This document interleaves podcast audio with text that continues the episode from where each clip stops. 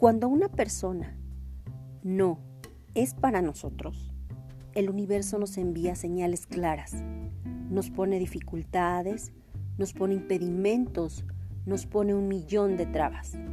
Nos dice que nos alejemos, que corramos, que huyamos de la terrible trampa. Podemos, por supuesto, llevar la contraria.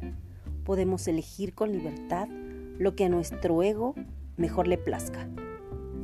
Pero nunca progresará un amor entre dos personas que juntas, en lugar de ayudarse, se atormentan y se dañan.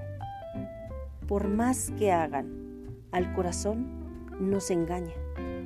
Cuando una persona no es para nosotros, tarde o temprano, todo por sí solo se destruye, se rompe, se acaba. De autor desconocido.